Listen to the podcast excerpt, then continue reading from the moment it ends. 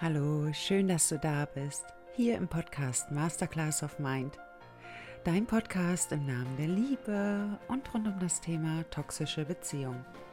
Hier erhältst du alle wertvollen Tipps und Tools, die du benötigst, um eine gesunde und glückliche Beziehung zu dir selbst zu führen. Mein Name ist Martina Barmesberger, dein Coach hier in diesem Podcast. Und ich freue mich wieder so sehr, dass du eingeschaltet hast, um dir diese Podcast-Folge anzuhören. Heute möchte ich mit dir über dieses Thema sprechen. Opfer von Narzissten quälen sich mit diesen Fragen. Und dadurch, dass ich ja selbst toxische Beziehungen erlebt habe, kann ich sehr gut nachempfinden und verstehen, mit welchen Fragen du dich auch tagtäglich beschäftigst. Es sind Fragen wie, warum behandelt mich mein Partner so respektlos? Bin ich wirklich nicht gut genug, wie er es immer behauptet? Warum fällt es mir so schwer, mich von dieser Beziehung zu lösen? Habe ich etwas getan, um diese negative Behandlung zu verdienen? Ich könnte dir noch so viele weitere Fragen hier nennen, die sich Opfer von narzisstischem Missbrauch auch stellen. Ich möchte auf jeden Fall ausführlicher mit dir diese Fragen durchgehen, beantworten und ich hoffe, du kannst dir aus dieser heutigen Podcast-Folge etwas mitnehmen. Ich freue mich, dass wir jetzt wieder Zeit miteinander verbringen, dass du Woche für Woche hier bist und ich würde sagen, wir starten jetzt gleich. Wenn wir uns noch in einer toxischen Beziehung befinden, stellen wir uns auch da schon unzählige Fragen. Warum läuft die Partnerschaft so, wie sie läuft? Warum ist der Narzisst einfach nicht einsichtig? Auch ich könnte dir tausende von Fragen hier äh, nennen, die sich einfach Opfer von narzisstischem Missbrauch auch stellen. Und die ein oder andere Frage bleibt einfach unbeantwortet, weil sie eben auch nur der Narzisst beantworten könnte. Und dieser weigert sich auch einfach mit dir tief ins Gespräch zu gehen, sich selbst mal zu reflektieren, um zu gucken, okay, wie können wir denn jetzt auch diese Beziehung retten? Einem Narzissten geht es ja gar nicht darum, Beziehungen in irgendeiner Form zu retten. Es geht ihnen am Ende immer nur wieder um Macht und Kontrolle.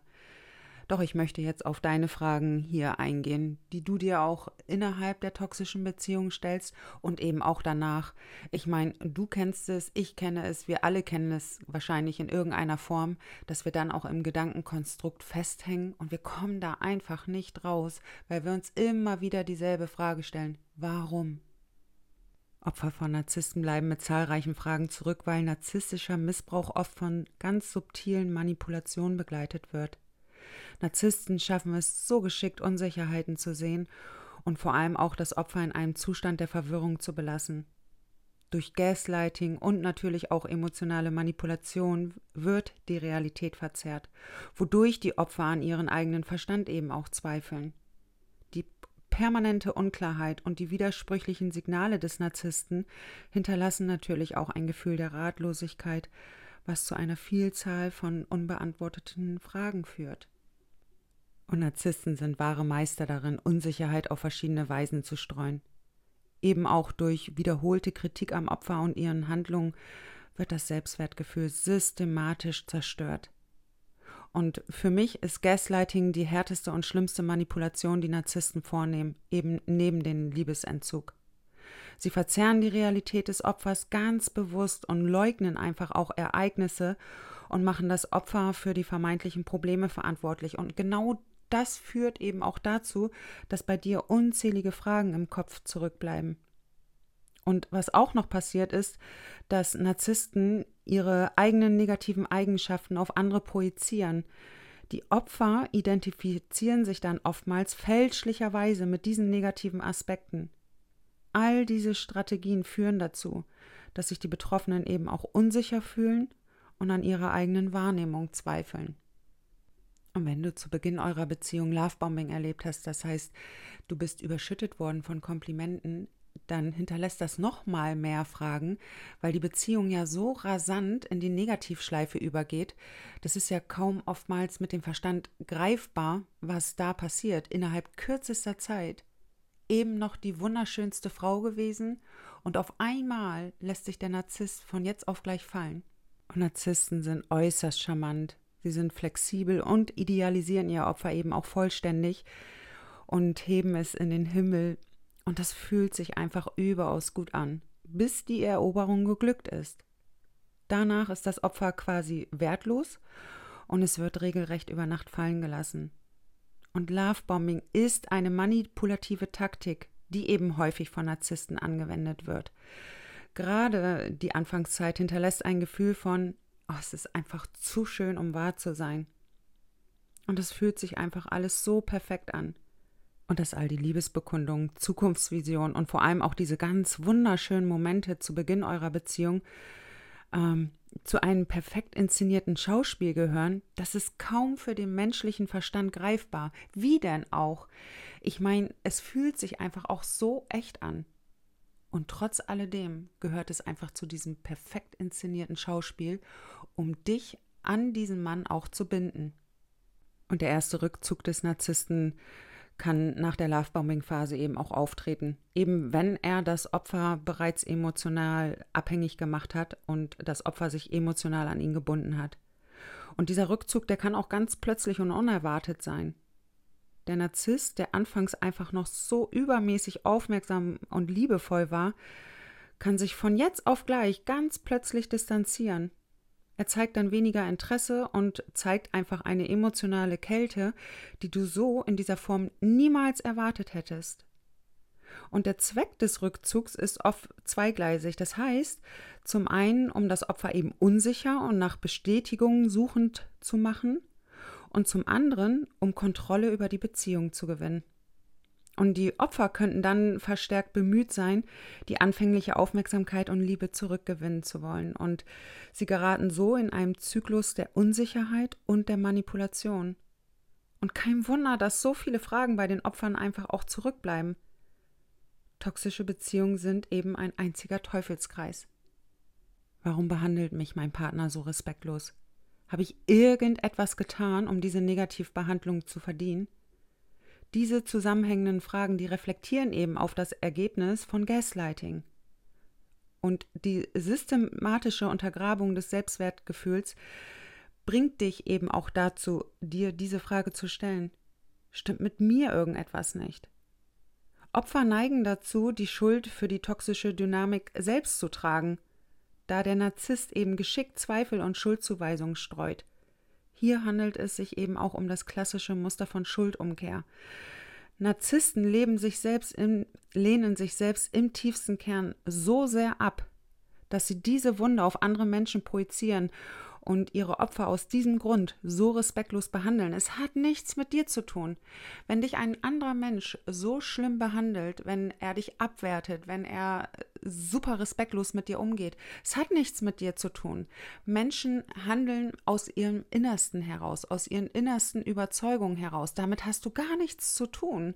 Das sind Muster, das sind Überzeugungen, die sie mal aus irgendwelchen vergangenen Situationen übernommen haben. Damit hast du aber nichts zu tun. So, und das ist einmal wichtig zu verstehen. Du hast nichts falsch gemacht, dass du diese Behandlung so verdienst.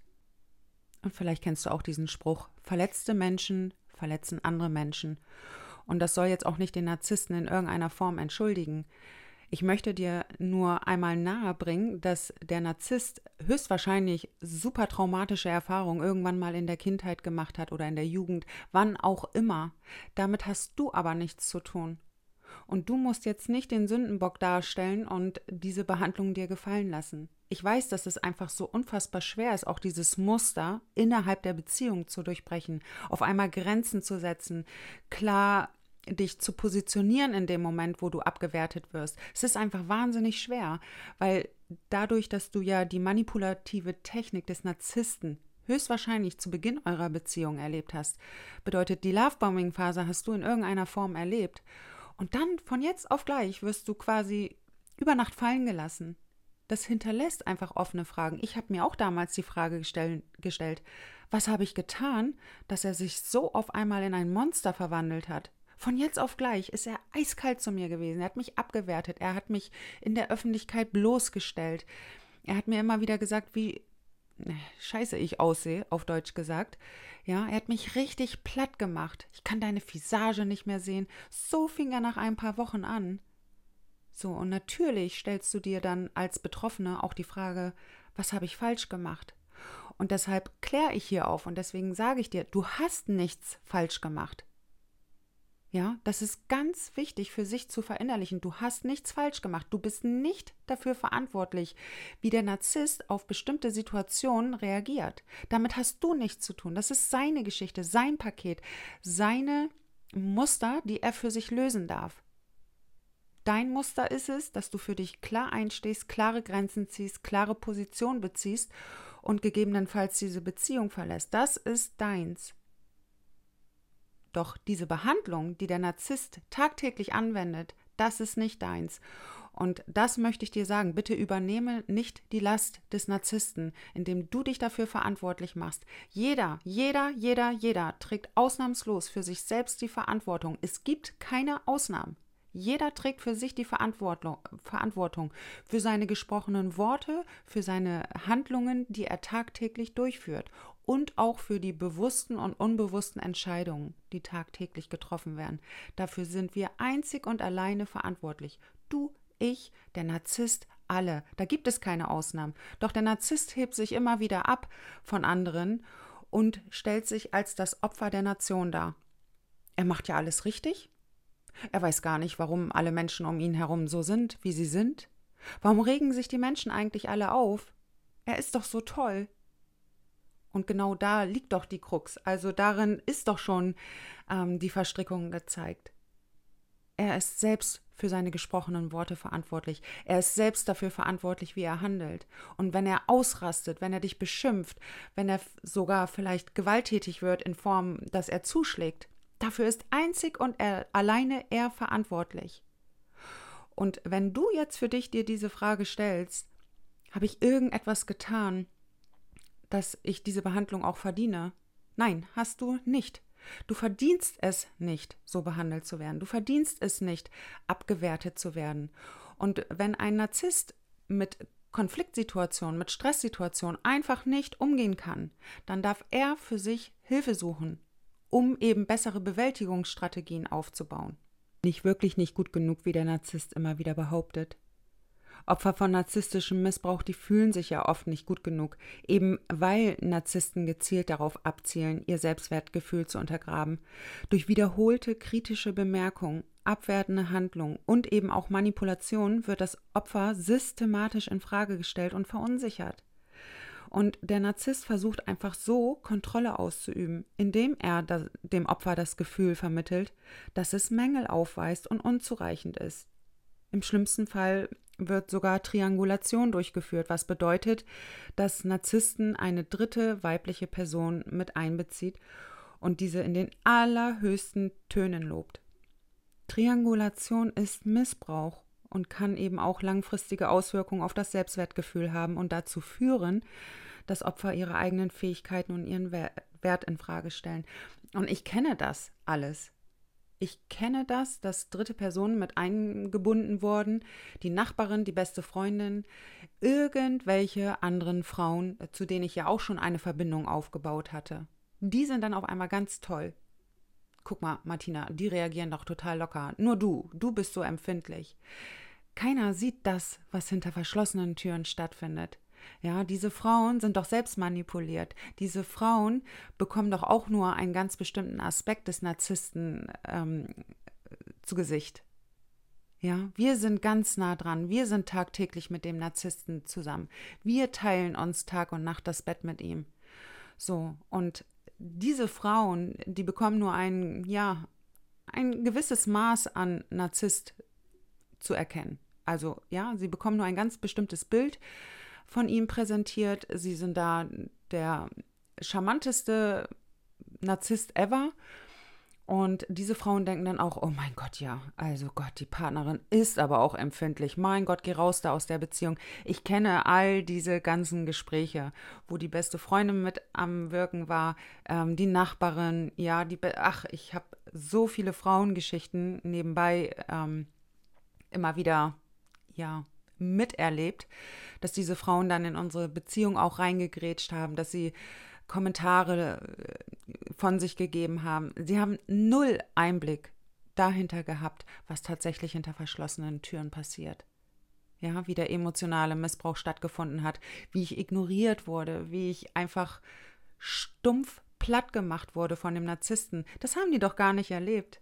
Und er erzählt natürlich auch nur die halbe Wahrheit. So. Und in dem Moment, wo er dann aber wieder Triangulationen durchführt, fühlst du dich doch wieder verunsichert. Du bist doch schon inmitten des Missbrauchs.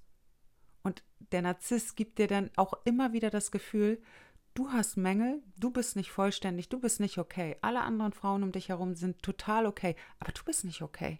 Was habe ich hier überhaupt für eine Partnerin? Und du fühlst dich so verunsichert, du wirst immer kleiner und kleiner und kleiner. Und anstatt du dir die Frage stellst, stimmt mit mir irgendetwas nicht, bin ich nicht gut genug, darfst du dir die Frage stellen, bin ich wirklich am richtigen Ort mit der richtigen Person zusammen? Idealisier deinen Partner nicht ständig oder auch deinen Ex-Partner, indem du deinen eigenen Wert untergräbst und ihn für wertvoller hältst. Das ist absolut nicht gerechtfertigt. Bitte denke daran und bitte reflektiere auch für dich, wie du dich jeden Tag fühlst. Also hier kann ja nicht davon gesprochen werden, dass der Narzisst wirklich besser ist oder wertvoller ist als du. Nein, überhaupt nicht.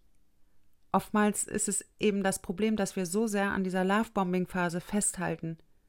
Dadurch, dass Narzissten eben genau zu Beginn dieser Beziehung so charmant sind, so zugewandt sind, glauben wir, dass wir irgendetwas falsch gemacht haben oder dass mit uns irgendetwas nicht stimmt, dass er sich nun so abweisend verhält. Er verhält sich so, weil er selbst so ein unsicherer Mensch ist und es zu dem Spiel gehört, Macht und Kontrolle über andere Menschen auszuüben. Und dadurch, dass Narzissten ihre eigene Unsicherheit auf andere projizieren, brauchen sie sich ja so überhaupt nicht mit ihren eigenen Wunden auseinandersetzen. Und nur darum geht es. Weil was glaubst du, wenn es, wenn der Narzisst wirklich mal vollständig mit seiner Wunde konfrontiert werden würde? Ja, wenn alles wegbricht im Außen, keine Frau mehr da ist, niemand mehr, der ihnen Aufmerksamkeit schenkt, der Narzisst dreht am Rad. Ah, bei diesem Thema könnte ich durchdrehen, einfach weil die Frauen machen sich so fertig, die Frauen zweifeln so sehr an sich, anstatt an sich selbst zu zweifeln, sollten sie diese Beziehung in Frage stellen. Sie sollten den Partner in Frage stellen. Und dafür stehe ich hier immer wieder. Und deswegen bin ich heute auch so energisch in dieser Podcast-Folge, weil ich euch dazu ich möchte euch einfach dazu bewegen, ich möchte euch inspirieren, mal wirklich zu beleuchten, ob mit euch etwas nicht stimmt, was ja nicht den Tatsachen entspricht, oder ob einfach der Partner ähm, da tatsächlich eine narzisstische Persönlichkeitsstörung hat. Ob das, ja, ich sage immer, Selbstdiagnosen, das ist immer so ein ganz äh, schmaler Grad. Ähm, ja, aber du steckst da komplett im, inmitten des Missbrauchs. Sprich da mal mit einer ganz neutralen Person drüber. Das ist so wichtig, weil in dem Moment, wo so ein ganz neutraler, objektiver Blick auf eure Beziehung geworfen wird, kannst du vielleicht auch die Dinge noch mal ganz anders sehen. Ich, ich weiß, wie es damals bei mir war. Ich habe auch meinen Partner so sehr idealisiert, wo ich mir heute denke, boah, war ich im Nebel. Dazu gibt es übrigens nächste Woche auch noch eine Podcast-Folge im Nebel des Narzissten. Ähm, ja, aber wir sind so vernebelt, so geblendet durch die Lovebombing-Phase. Wir glauben so sehr an dieses Bild, was wir zu Beginn dieser Beziehung erhalten haben. Das ist der Traummann. Da war er doch so charmant. Ich muss irgendwas falsch gemacht haben. Du hast nichts falsch gemacht. Du hast gar nichts falsch gemacht. Also wenn wir schon davon sprechen, ne, was ist falsch gelaufen, ähm, nicht sofort rauszugehen, als die Abwertungsphase losging. Ja, aber komm, Du warst manipuliert, du warst schon komplett im Nebel der Lovebombing-Phase und somit macht es auch keinen Sinn, sich dafür jetzt fertig zu machen. Es macht auch einfach keinen Sinn, sich fertig zu machen. Damit kommen wir nicht einen Schritt weiter. Es ist wichtig, diese Beziehung zu reflektieren, eine neutrale Person mit einzubeziehen. Die besten Freunde sind auch meistens in irgendeiner Form emotional involviert in die ganze Geschichte und haben nicht wirklich den objektiven Blick darauf. Deswegen sage ich immer, geh zum Arzt, such dir einen Berater, einen Coach oder einen Therapeuten, der da mal eben einmal ganz objektiv draufschaut. Ja, und damit du dir Unterstützung suchst, mit dir stimmt alles. Ha, ich möchte dir das so gerne nahebringen, mit dir stimmt alles. Ja, diese Beziehung ist nicht gesund. Diese Beziehung führt dazu, dass du dich so fühlst, wie du dich fühlst. Du bist nicht schuld an der toxischen Dynamik. Ja, also ich predige es jeden Tag auch auf Instagram mit meinen Engelszungen, ja, dass niemand schuld daran ist, dass sich der Narzisst so assi verhält.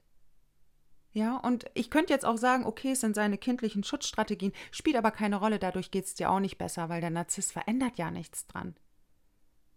Das möchte ich an dieser Stelle noch einmal festhalten. Eine weitere Frage, die sich Opfer von Narzissten stellen, ist, verändert sich ein Narzisst, wenn ich mich genügend anstrenge?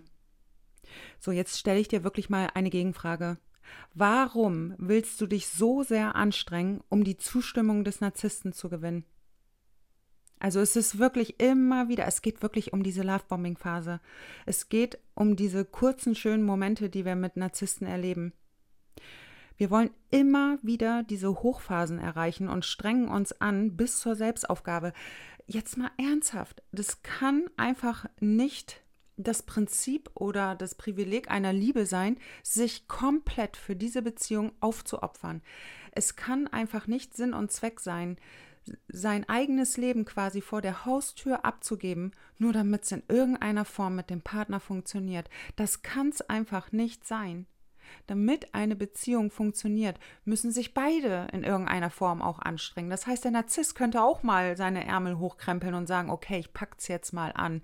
Ich gucke jetzt mal selbst auf mich, ich, ich reflektiere mal meine Muster. Macht er aber nicht.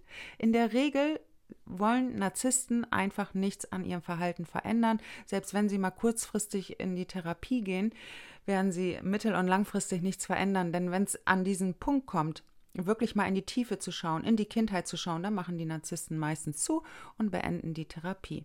Ja, es wird sicherlich Ausnahmen geben. Ich möchte nicht alle über einen Kamm scheren, doch in Häufigkeit kommt es eben vor, dass Narzissten die Therapie abbrechen.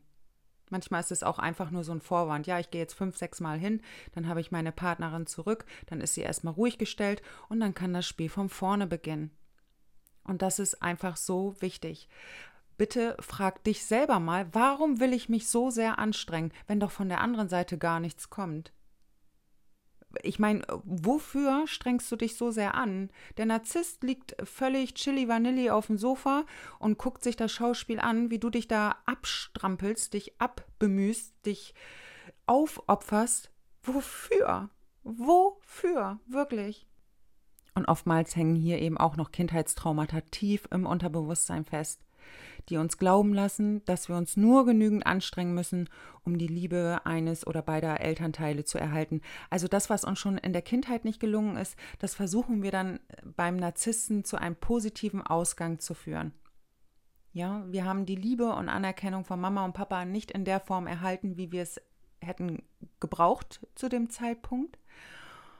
Und jetzt wird quasi diese Kindheitswunde auf den Narzissten projiziert und wir versuchen da jetzt einfach ein positives Ende zu finden. So, und das muss nicht bei jedem so sein. Das möchte ich auch schon mal hier an dieser Stelle erwähnen. Es müssen nicht immer irgendwelche Kindheitstraumata sein. Es kann auch irgendetwas anderes nicht verarbeitetes sein. Auf jeden Fall wird es etwas nicht verarbeitetes sein. Ähm, und uns und dieses Gefühl zurücklassen, ich bin nicht gut genug. Also es liegt jetzt nicht nur daran, dass diese Beziehung nicht funktioniert, sondern da hängen auch meistens noch äh, irgendwelche anderen Negativerfahrungen aus der Vergangenheit mit dran. Und da ist es wichtig hinzuschauen, okay, wo hatte ich denn schon mal dieses Gefühl? Zu welchem Zeitpunkt, an welchem Punkt meines Lebens hatte ich schon mal dieses Gefühl wie jetzt beim Narzissten, dass ich nicht genüge, dass ich nicht gut genug bin, dass ich mich für Liebe anstrengen muss? Wann hattest du das erste Mal dieses Gefühl? Warum fällt es mir so schwer, mich vom Narzissten zu lösen? Es fällt oft so schwer, sich vom Narzissten zu lösen, weil narzisstische Beziehungen oft von emotionaler Abhängigkeit, Manipulation und natürlich auch den Traumabondingen geprägt sind. Narzissten neigen dazu, zu Beginn der Beziehung eben übermäßig liebevoll und aufmerksam zu sein, was eine unfassbar starke emotionale Bindung schafft. Und es sind eben genau diese wunderschönen Anfangszeiten und Illusionen, die Narzissten in ihre Opfer schüren wohin die Betroffenen im fortlaufenden Prozess der Beziehung auch immer wieder zurückkehren wollen. Und das führt so weit, dass sich die Opfer eben völlig verlieren innerhalb toxischer Beziehungen und sich einfach auch nicht lösen können. Sie wollen wieder dieses schöne Gefühl haben, was sie zu Beginn dieser Beziehung hatten. Und zum einen oder zum anderen spielt, wie gesagt, die emotionale Abhängigkeit mit rein und eben das Trauma-Bonding, auf das ich gleich auch nochmal genauer eingehen werde. Und durch die ständige Abwertung des Narzissten wird eben auch das Selbstwertgefühl von dir, von all den anderen Opfern untergraben und zerstört. Das heißt, die Betroffenen zweifeln so sehr an sich und ihren Fähigkeiten, dass sie kaum in der Lage sind, die Beziehung auch zu beenden. Die Opfer von narzisstischem Missbrauch haben in den meisten Fällen Angst eben auch vor der inneren Leere und dem Verlust der Beziehung. Und somit erdulden sie jegliches Fehlverhalten des Narzissten. Und Narzissten sind natürlich auch nicht durchgehend abwertend, weil mal ganz ehrlich, wenn der Narzisst jetzt durchgehend schlecht zu dir wäre, würdest du deutlich schneller gehen. Aber dadurch, dass sie hin und wieder dann auch einfach charmant sind, dass es einfach so hin und wieder mal diese Hochphasen gibt, kommst du da einfach nicht raus. Du wirst genau danach abhängig, davon abhängig, nach diesen Highs and Lows innerhalb der Beziehung. Wir werden süchtig nach dieser Achterbahn. Und das Traumabonding bindet die Opfer ja auch an Narzissten. Narzissten nutzen das Wechselspiel aus positiven und liebevollen Momenten, was gleichzeitig positive Emotionen und eben auch Bindungen schafft, worauf negative Verhaltensweisen folgen, dieser schmerzhafte Gefühle auslösen und dieser Wechsel zwischen positiven und negativen Verhaltensweisen erzeugt eben auch einen Zyklus der emotionalen Intensität. Bedeutet, die emotionale Bindung wird in dem Moment vertieft und in so vielen Fällen identifizieren sich die Opfer mit dem Täter, was so viel bedeutet wie alles dafür zu tun, um die Zustimmung des Narzissten zu gewinnen. Und Traumabonding erschwert eben auch oftmals das Loslösen von toxischen Beziehungen, da positive Gefühle mit den negativen Erfahrungen vermischt sind. Es ist ein ständiges Auf und Ab, dieses Drama, was innerhalb dieser Beziehung stattfindet.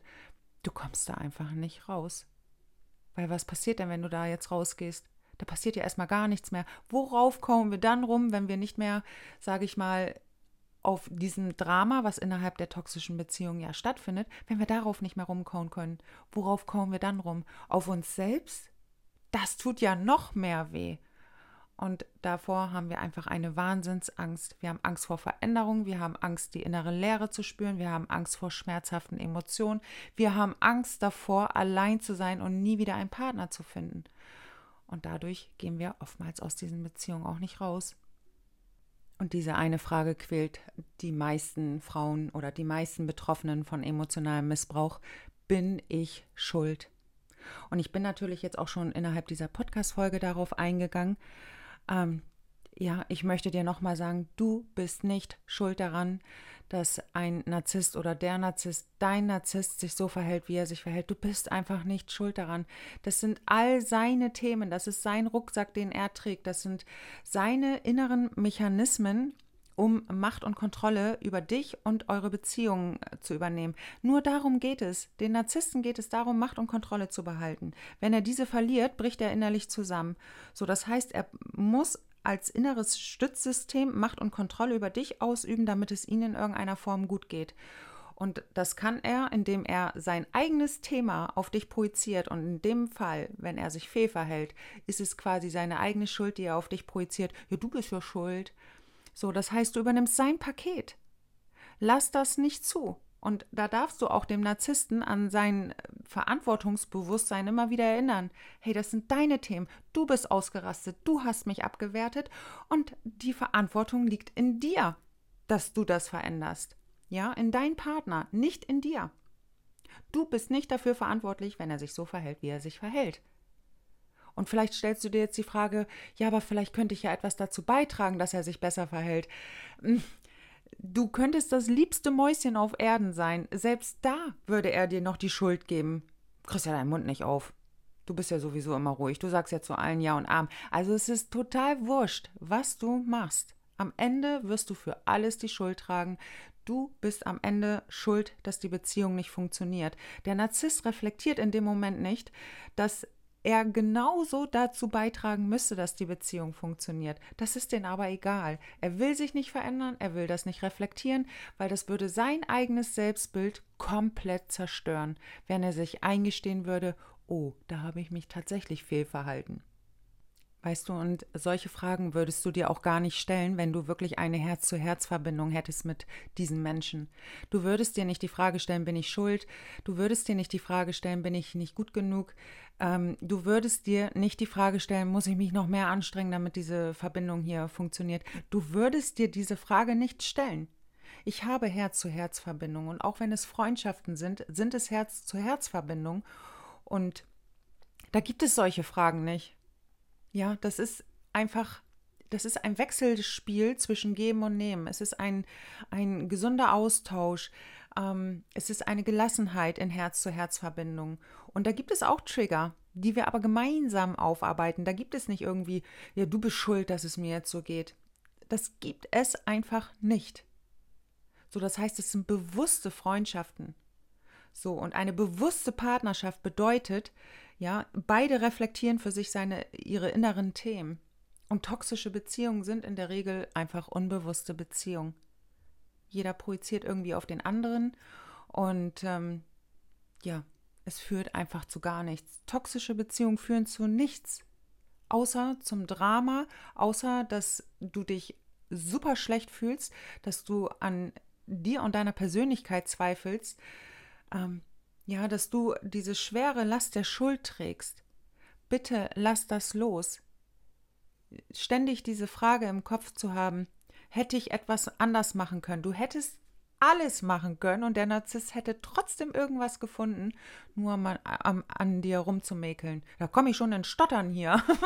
ja, weil mich dieses Thema einfach so aufregt. Dieses Du bist schuld. Mir darf das keiner mehr sagen, du bist schuld. Ja, weil ich heute dieses Bewusstsein dafür habe, jeder trägt für sich selbst die Verantwortung. Jeder. Und es gibt keine Ausnahmen. Und der Narzisst kann sich auch als Gott und sonst irgendetwas darstellen, als das Universum und ich habe keine Ahnung als was. Trotz alledem ist er von seiner Verantwortung nicht befreit. Er wird es weiterhin tun, er wird weiterhin Opfer finden, die dann wieder die Schuld auf sich nehmen. Ja, aber für dich ist es wichtig, wenn du meine Podcast-Folge hier gefunden hast und sie dir jetzt angehört hast, bitte konsumiere sie nicht nur und geh gleich zum nächsten Video, sondern nimm sie wirklich mal auf, lass es wirklich mal auf dich wirken, arbeite damit. Reflektiere, warum nehme ich die Schuld auf mich? Wo kommt das Ganze her? Wie konnte das entstehen, dass ich jetzt mich auf einmal so schuldig fühle? Gibt es vielleicht eine ähnliche Situation, die ich schon mal in der Vergangenheit erlebt habe? Wann habe ich das das erste Mal gefühlt? Dass ich schuldig bin, dass ich das Gefühl habe, nicht gut genug zu sein. Das sind richtig gute Fragen. Ja, aber diese Frage, hätte ich was anders machen können? Hätte ich dann noch die Beziehung mit dem Narzissten? Nee, du hättest die Beziehung vielleicht mit dem Narzissten, wenn er einfach mal gewillt wäre, an Lösungen zu arbeiten. Ist er aber nicht. Er ist einzig und alleine daran interessiert, dich fertig zu machen, dich abhängig zu machen, dich platt zu machen, seinen eigenen Selbstwert aufzupuschen, bewundert zu werden. Und das ist sein Ziel. Das ist das, wonach er strebt. Und Du darfst dir die Frage stellen, will ich das noch länger zulassen? Will ich mich noch in sechs Wochen, in acht Wochen, will ich mich in einem halben Jahr genauso noch fühlen wie jetzt?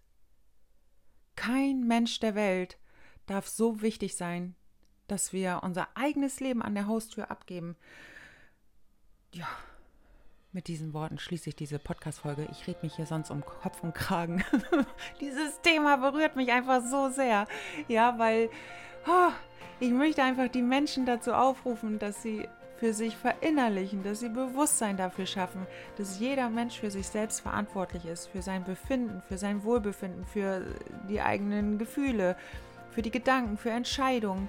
Wir sind alle am Ende für uns selbst verantwortlich, so ätzend das auch ist. In zwischenmenschlichen Beziehungen, ja, wo, wo es einfach wirklich gut matcht, wo es gut passt, da beschäftigst du dich einfach nicht mit solchen Themen. Das kann ich dir einfach nur sagen.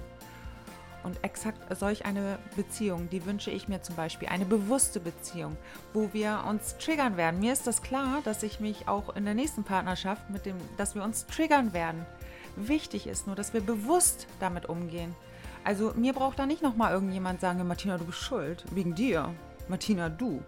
Nee, jeder ist für sich selbst verantwortlich. Und mit diesen Worten schließe ich jetzt diese Podcast-Folge und nimm gerne diesen Satz für dich mit und schreib mir gern in die Kommentare, was du für dich mitgenommen hast. Und ja, für weitere Inspiration folgt mir gerne auf Instagram unter Martina Barmesberger. Jeden Tag teile ich inspirierende, ähm, inspirierende, mir fehlt gerade das Wort, inspirierende Aspekte, mir fehlt gerade das richtige Wort dazu. Ähm, ja, damit du auf deinen Weg weiterkommst. Ich spreche jeden Tag in meiner Story über toxische Beziehungen oder das Thema Narzissmus. Und du lernst mich dort einfach auch privat noch viel besser kennen. Da teile ich noch viel mehr private Dinge mit dir. In diesem Sinne, ich danke dir, dass du jetzt mit dabei warst in dieser Podcast-Folge. Ich wünsche dir eine kraftvolle Woche. Ich freue mich auf die nächste Podcast-Folge mit dir und wünsche dir alles Gute. Deine Martina.